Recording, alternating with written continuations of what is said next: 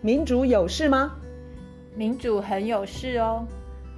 那来说说看，有什么事吧？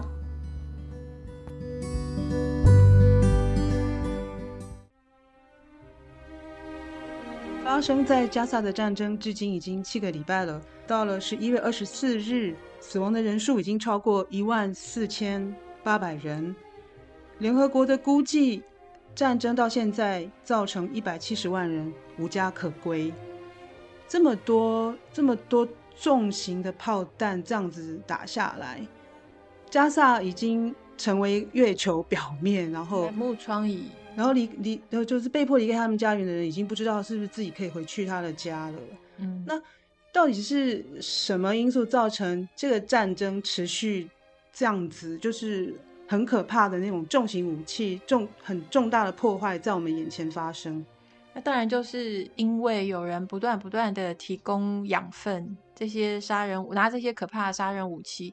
不断的砸向加萨，所以以色列的那个武器的攻击源源不绝哦。对，所以也难怪，就是我们上次也有提到说，现在很多呃在挺巴勒斯坦，然后在抗议以色列的这些抗议的人士，其中有有一部分他们就是跑到美国的。港口啦、机场啦，他们知道这些杀人武器要被运到以色列，所以这些抗议的人就在那边堵，就是不想要让这些杀人武器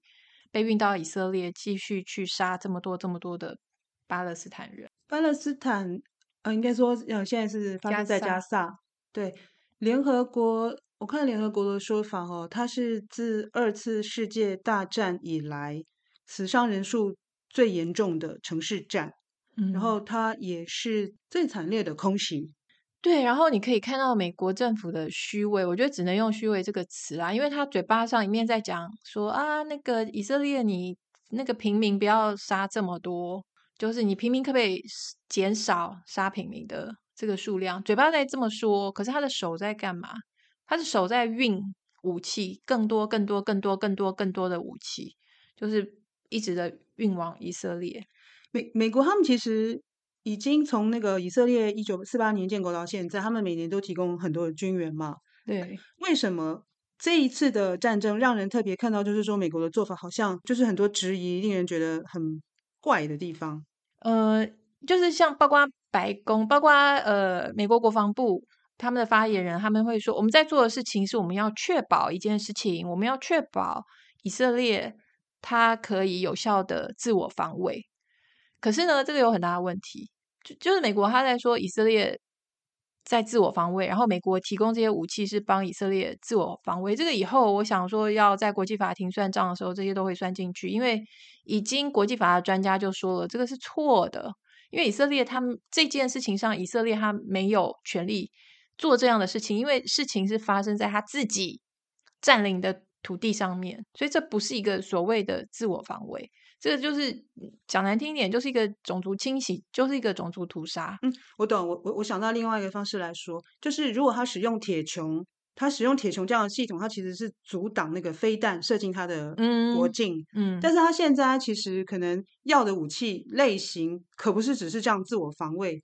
比如说，好像最近彭博报道有一篇，他提到那个美国提供以色列的武器，有提到一个一五五厘米的炮弹。对对对。这这个一五五厘米的炮炮弹，也是有三十几个，超过三十个 NGO，就是非政非营利组织、民间团体，他们写信给美国国防部长奥斯奥斯汀。我觉得这些 NGO 他们真的非常非常的卑微，他们并不是要求说，请你们不要再送武器到以色列，他们是讲说，你刚刚讲的这个一五五厘米的这个炸弹，他说这一种可不可以不要再不要。不要再继续送到以色列，因为这个炸弹真的实在是太不准了，因为它瞄不准，所以它就造成一个是一个无差别的在杀人的一个状况，所以这实在是够卑微了吧？我觉得很可笑，这种炸弹它的落点可能离攻击的目标可以到二十公尺，然后 Oxfam 在呃针对那个就是这个是这个炮弹在乌克兰已经使用过，然后他们说。它这个炮弹可以在一百到三百公尺的范围之内造成人员的伤亡。我很难想象，就是你用这样子的武器，你看哦，瞄不准，嗯，因为因为其实战争是国际法有规范的，一定是 要对于呃军事目的，就是要有目标性的去做攻击。嗯、那如果说你这个根本瞄不准，也没有引导性，误差那么大，然后那个加萨的密度这么的高，对啊，我们就我不用是军事专家，我也可以想象会有很多无辜的人，就是就就这样就没了。那所以。结果呢？以色列他们是向美国要了五万七千枚这个一五五厘米这个炸弹，五万七千枚，很惊人，很惊人。然后美国呢，他们原来的库存是送往乌克兰，然后因为现在乌克兰正在被美国丢包，就是乌克兰的战争有点，美国也撑不下去，所以现在呢，它有新的市场，有新的武器销售市场，所以这些原本要送到乌克兰的这些一五五厘米的炸弹。现在就送往以色列，所以这是一个荒谬的一个情况。全世界的人看到巴勒斯坦人被被打成、被炸成这么惨、这么惨的状况之下，美国不断不断在输送武器去炸他们、去打他们。美国他已经平常就是每年都给将近四十亿的军援到给以色列。嗯然后这边 Time 这次好像有追加，有追加，这次有额外追加。然后 Time Magazine 他说，从以色列一一九四八建国以来，美国他提供以色列的军援已经到了一千三百亿，一千三百亿是非常非常非常多个零，这是一个天文数字，已经是不知道如何理解的数字了。对，所以以色列是一个国防强国，可是他拿这些这些武器在炸他自己。占领的土地上面的人，这个是非常严重的战争罪。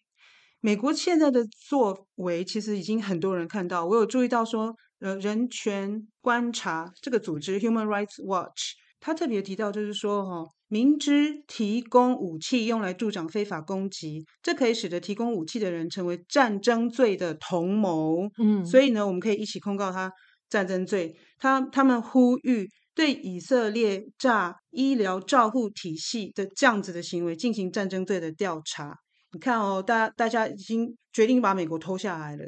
我觉得这个战争罪，这个之后一定要好好的调查。然后，为什么美国的他外销，然后去卖或者是军援拿纳税人的钱军援这些做的这么这么的用力？就算就算电视荧幕告诉我们说。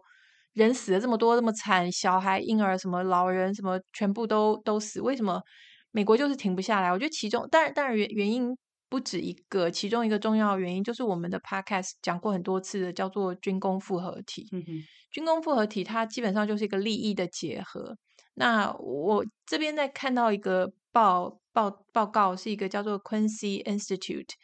他在讲这个军工复合体里头其中的一个环节。这篇报告报告呢，他看美国的四星将军退下来的，他看二零一八年到二零二三年这里头，这这个这段时间里头，一共有三十二位四星的将军他们退下来。然后这报告调查说，这三十二位里头有二十六位，他们退下来之后都去军火商服务，比例非常的高，比例是八十趴，所以。他们去军火商，他们为军火商效命的方式不一样，有的是去当董事会的董事啊，有的是去当呃说客，直接就就去说客，他直接就帮这个军火商去国会或是其他的行政单位去游说，然后有的是自己开，这是比较新的话，就是比较新的做法是自己开顾问公司，然后就收钱来来提供顾问。所以这个是一个相当高的一个比例，然后这个就是所谓的叫做旋转门。旋转门是什么意思？旋转门就是说，政府里头的人跟私人企业来来去去，就同一个人，他有时候他从政府下来到私人企业，或是私人企业去政府，这是一个很大的问题。为什么？这是等于是用一个呃前因后谢可以很好的描述旋转门的问题，就是。政府的官员，尤其是能影响决策，他在任的时候，这些财团呢就来，就让他知道，明示暗示让他知道说，诶，你退下来来我们公司服务，我可以让你领高薪。所以就凭着这一点，这些能够影响决策的高官，他就可以在任的时候，还在政府的时候，他就可以特别护航这个公司。所以就是把利益，把纳税人的钱透过政府，就是输送给这样子的公司。这是前面发生的事情，然后呃，之后呢，等到他真的退下来之后，他就可以利用他昔日的下属，他在政府中依然有的人脉，他就利用这些人脉，然后过去对他可能很尊敬的这些下属，去帮他再一次就是服务这些企业财团。所以这个旋转门问题是非常严重。听起来军军方人员，然后军购，然后武器的知识，他应该就是在一个小圈子里。我就在想说，他们其实就是互相利用。但是这个旋转门的法令到底现在到底美国是没有在实行，还是说连定都没有定呢？我刚刚引的这个报告，他现在才提出来一些呃规范啊，说要求就是他建议说，可不可以透明一点，然后就是可不可以规定一下，说不可以一下来马上就去。他他提他建议有一个什么 cooling off period，就是你要先有一个冷却期等等。现在就是没有，不是很合理吗？对，但好奇怪哦，这个这个这个现代的这个民主老国家，他现在他他引用一个二零二一年的另外一份报告哦，另外那一份报告的数字也很惊悚。那一份报告是在看二零一四年到一九年这五年当中，美国有一千七百个军中的高阶官员，一千七百个哦，五年内哦，高阶去了十四家。不同的武器承包商，所以你去想想看，这一千七百个从军中退下来的人都跑到军火商，然后去影响政府的决策。所以你怎么看美国的武器？当然会一直卖，一直卖，一直卖啊！因为这些人就是不断的在游说，然后不断的透过各式各样，不管是顾问，或是游说，或是或是呃董事等等等，好像有那种添柴火的这种气氛。就是他们就是煽风点火，然后让这个产业更旺。那这个产业旺有什么好处？这个产业旺其实是卖武器，那武器其实是用来伤害人的。那个那个好处是集中在非常非常少的人手中，非常非常高的好处，就是他们的财富会增加很多。可是它带来的伤害是无数的性命。然后我在读这一篇报道的时候，有个地方我觉得看到。就是就是我们现在是在一个不正常的世界，所以你看到看到他讲说这那三十二位四星将领，三十二位里面有二十六位去军火商效命，然后他说其中有一个异类，就是没有去军火商的效命的其中的一个异类。他说有一个叫做 General Arnold 呃 Boonen 啊，然后他说这位这位退将他是选择回乡去服务他家乡的教育。我觉得 正常的世界里面，很多退将都可以做这件事情。可是，在现在的情况里头，你看到有一个退将，美国的这个退将，他是回到自己的家乡去奉献自己家乡的教育，眼泪都快掉下来了，因为就变成一个艺术，比例很低。对，就变成说这是一个异类，怎么会有人不不是去军火商捞去捞钱，然后去自己的家乡去服务教育？所以你可以看出来，我们现在的世界是非常非常的。糟糕的。然后我觉得美国的民主是这个样子，然后很多包括台湾很多国家是拿美国的民主当做典范，所以我觉得很不幸的就是这种不好的事情也都一并的一定会被学，就是不管不管是台湾或者其他任何把美国的民主当做典范的的国家，这是一个很大的悲哀，而且也是很大的危险，也是很大的一个警讯。所以我觉得事情呢就是不太妙，然后。因为那些退将他们这样子捞钱，然后军工复合体，然后这些这些军火一直卖一直卖，然后人一直死一直死，所以最近几天又有另外一个新闻，就是呢，美国的国防部它的审计没有办法通过，而且这是连续第六年审计通不过。哎，这是什么意思？那是合法的吗？嗨，如果你认同在这个节目可以听到很多资讯和知识。欢迎订阅、追踪，直接给我们五星评论和留言，谢谢你支持多元观点。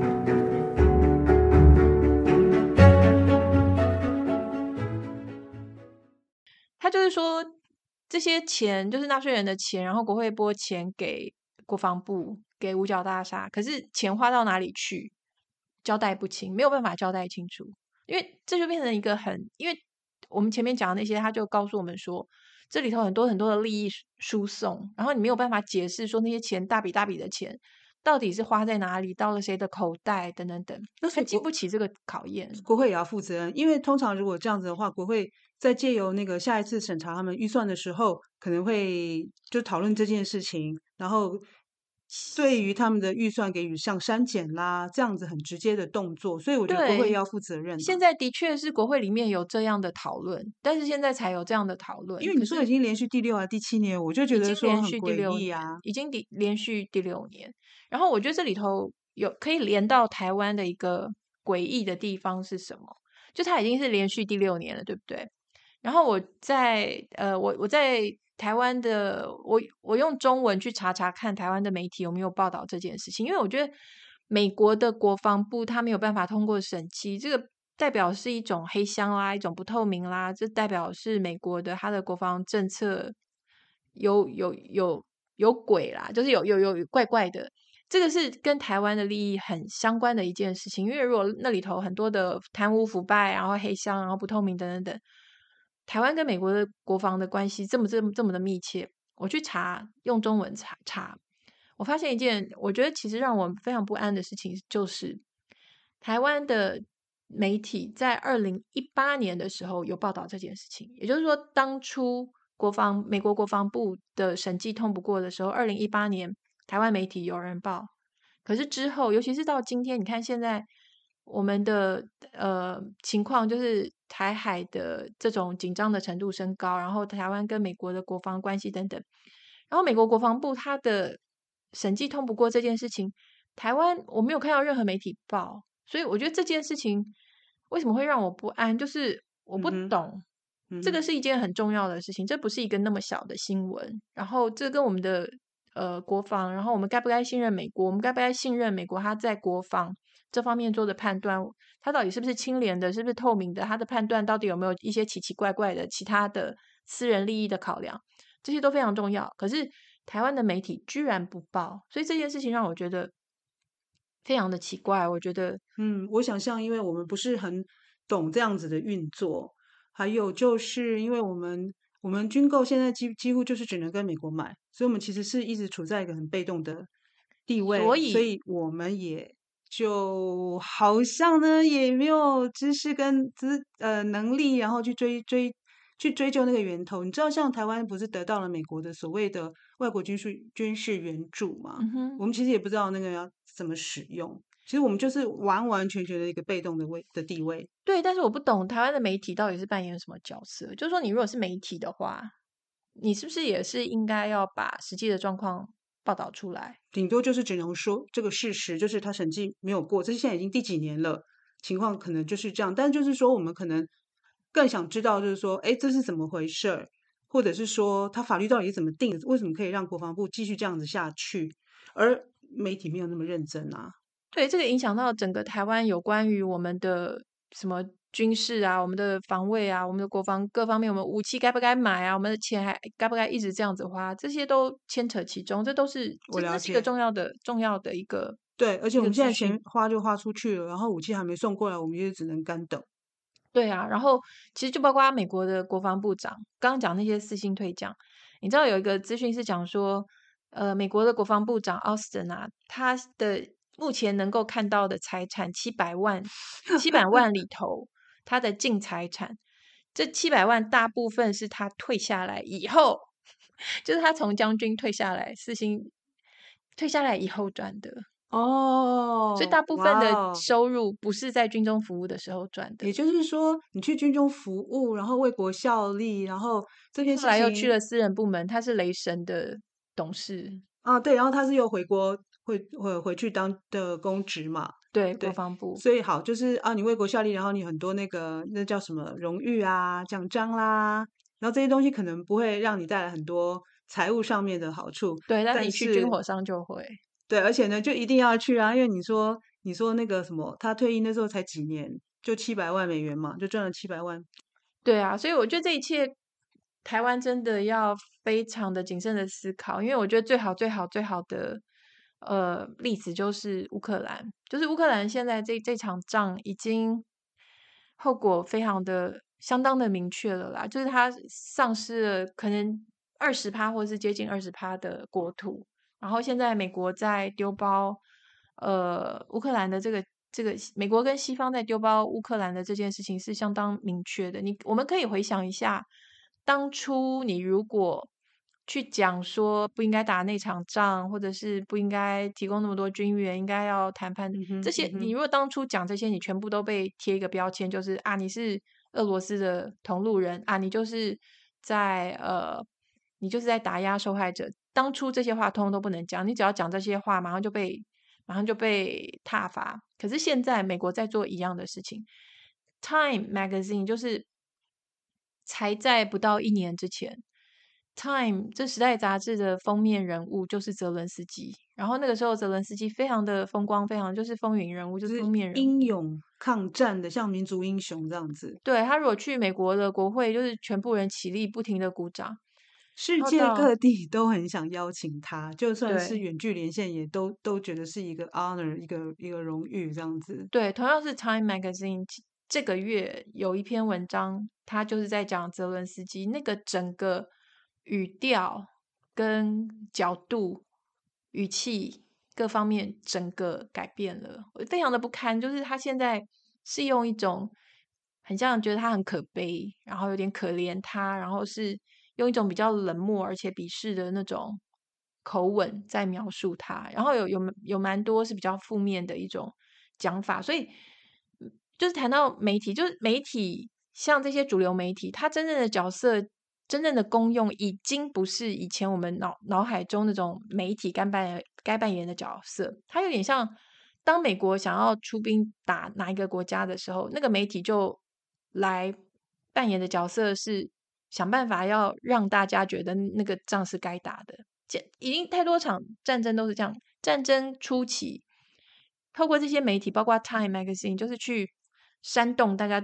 对这场战争的认同。你是说，就是跟着政府的呃风向？对对对，等于是在服务政府的政策，这不是媒体本来应该的角色嘛？然后现在呢，美国政府其实也想要从乌克兰就是就打不下去了，然后也也。把大部分的武器要运往以色列，所以这时候《Time Magazine》他又改变了他的角度，他依旧是在服务政府。他现在在做的事情比较像是去呃帮民众做一个准备，就是渐渐渐渐要让民民众习惯说啊，那个责任司机不行啊，那个乌克兰不行，他扶不起的阿斗啊，就是他。事实上，这个是哦，开始看衰，然后开始看衰，就是慢慢一步一步让大家习惯。美国要退出来的时候，让大家已经心理建设都已经打好了。对，所以我看的一个我们常引用的就是 Glenn Greenwald 这个这个资深媒体人，他最近就有一个呃他的节目就是在讲这个东西，然后他也提到 Time Magazine 这一篇，然后我也去把 Time Magazine 这一篇找出来。我的确就是这个感觉，就是当战争要发生的时候，他们就。主流媒体就被赋予一个任务，让大家就是同仇敌忾，就是要打那场仗，打打打，然后打的不管是你说军火商要给钱，要给武器，对，就给。然后这个过程当中，他根本不管你的输赢。这个过程当中，那个利益输送跟财富向上集中的事情，已经就是完成了，或者已经发生了，已经够多了。那这些。该捞的、该拿的、该赚的，他们已经都已经赚到、捞到、拿到了。然后这时候再说啊，这个战、这个战争就就这样吧。所以你要告诉我们，一场战争有一一部分是因为有一些人，他们觉得有利益可图，不管是军火商，嗯哼，然后不管是还有其他的吧，整个结构，军火商为主的整个的结构，有的是智库啊，有的是呃退将啊，有的是。其他的，因为军火商他也会去政治献金，然后这些政治人物，它就是一个结构，就是一个军工复合体，所以他们会会把整个气氛拉高到一个呃战争是正面的这样子的方向去。正面的意思就是说我们要对付呃邪恶，对，那我们要守护民主，对，而且我们要帮助乌克兰要坚守他的主权，对，我们一听主权，我们都很亢奋，对。好，然后就打打打，然后这这都提高了某个高度之后，战争就变得非常的顺理成章。对，那平民死了多少？哦，不好意思，那个、那个不重要，或者是就是往往后就是丢到后头去嘛，重要性就很后头。所以你要提醒我们，就是说战每次只要有战争发生，我们就要小心这个机制是不是又启动了？对，这个机制基本上是财富重新分配的机制，它基本上是把纳税人的钱，就纳税人辛苦工作，然后缴税给政府，然后政府把这笔钱想办法怎么样输送给军火商的一个机制。所以战争一定要有战争，或是一定要有，呃，等于是在催促战争，就是让大家备战，一定要有这些东西。那些军火商他们才拿得到这些财富，没有这些东西，军火商拿不到这个财富。所以战争或者是催战，或者促进战争，都是都都是很大一部分都是这个这个功能，然后这个让这个财富重新分配可以发生。然后以色列这边又打了起来，又打了起来，所以军火商又更多了，笑呵呵。因为他们生产都来不及了。你刚刚有提到有一些本来要送去乌克兰，已经送去乌克兰，他们现在又拉回，对对对，到以色列使用，然后去杀不同的人，本来要杀那边的人，那现在杀这边。其实武器的制造根本来不及，因为美国卖给台湾的其实也都拿不出来，所以他们又更高兴。对，那这个以色列战争这么的炽热，是不是也影响到了那个乌克兰这边？对啊，当然，当然，当然。就是美国，他们当初应该是从奥巴马的时候，他们本来想从中东，就是中东那那边就打包一下，然后收收起来，然后就是重返亚洲，然后把重点放在亚洲，中国崛崛起等等等。可是我觉得这一个感觉是，你你在中东干过的事情，你把那边搞得乱七八糟，他都还会回头来，有点就是 hunt，有点像 hunt，就是。好像不能说阴魂不散，阴魂不散什么之类，就是他他不会像你美国说，哦，我们中东那边我们不管了，然后我们现在重心要放到亚洲，你可以打这样的算盘，可是中东那边他现在又又他会一直跟着你，对，那是你前面做的事情，就是造成那边的的各式各样的，你前面种的因，前面的因素，他不会因为你想要离开，他就你刚刚用打包这个词好好笑，对啊，之前他们从。从从中东从从那个伊克伊拉克这些，还有阿富汗这些撤退，就是打包啊。美国去阿富汗打仗打了这么久，然后美国一撤退，然后整个那个那叫什么塔利班，就是跟他没进去之前是一样的，甚至于更糟。更他他打那个仗是在干嘛？你如果不从利益输送输送、财富向上集中去考量的话，你不没有办法理解他打那个仗要干嘛。但说到以色列，其实他们根本事情还没做完嘛，就就就搁在那儿了，所以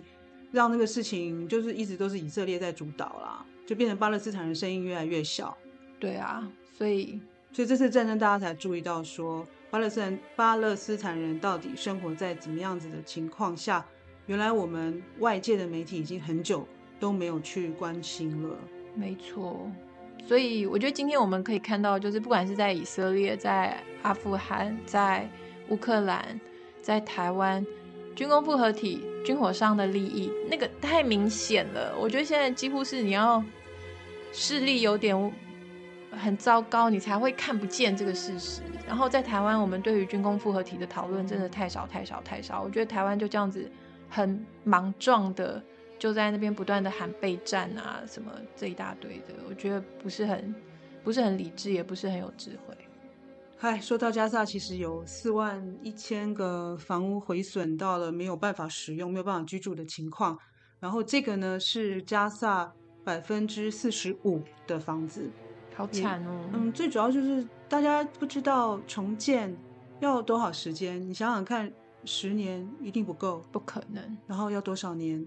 然后很多人其实当他要你要从北部要要疏散嘛，或者你说逃难的那个情况，其实他当他走过他常常平常常常走的街道，他其实已经都不认得了，整个都已经被烂了。对对对，然后他们现在真的真的不知道是不是可以回家这件事情。嗯，战争的结果其实我们没有办法预料，他们加他就是这么的惨烈。你说从今天开始。以色列跟哈马斯他们谈成了停火四天的协议，那这唯一的好消息，今天是第一波的那个人质的交换。讲人质也很奇怪，就是以呃以色列被绑的人质交换被关在以色列监狱里面的巴勒斯坦人。嗯，无论如何，这个只是暂时哦，对啊，还没有真正停火哦。而且以色列已经讲了，四天过后他们要继续炸，所以武器的来源。就源源不绝？这是个大问题。好，那我们今天就大致提了一下这个问题的来源了。对，那嗯，今天就先这样子喽。对，好，拜拜。拜拜。